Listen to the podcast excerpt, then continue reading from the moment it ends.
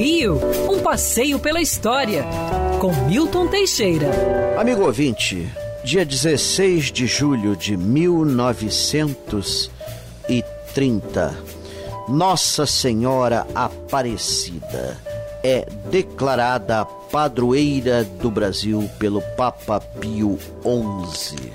Sim, Nossa Senhora Aparecida era uma santa de terracota feita em São Paulo no início do século XVII que alguém quebrou e jogou no rio Itaguaçu. Três pescadores pescaram-na em outubro de 1717. Inicialmente pescaram o corpo e depois a cabeça. Tiveram então o primeiro milagre, a pesca abundante. A santa escura logo chamou a atenção dos fiéis, que lhe ergueram pequena capelinha. O culto foi crescendo e no século XIX já existiam romarias imensas levando a Nossa Senhora Aparecida. Até então, o padroeiro do Brasil era São Pedro de Alcântara, celebrado dia 19 de outubro.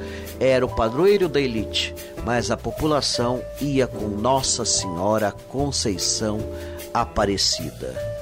O culto cresceu de tal forma que foi construída uma bonita basílica neoclássica e surgiu a própria cidade de Aparecida em torno da velha capela primeva.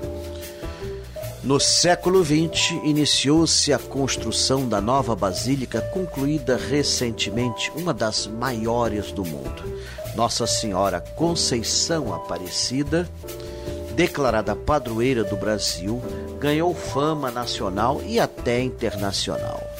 Quebrada por um louco em 1878, foi restaurada pedaço por pedaço, quando então descobriram que ela era originalmente branca, ficar escura por causa do tempo que ficou dentro d'água e das velas acesas à sua volta.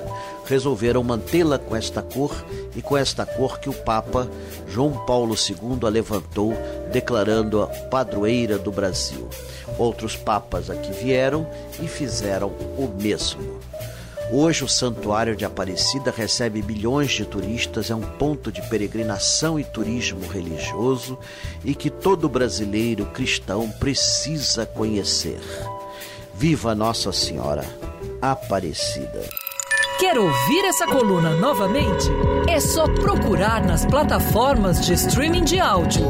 Conheça mais dos podcasts da Band News FM Rio.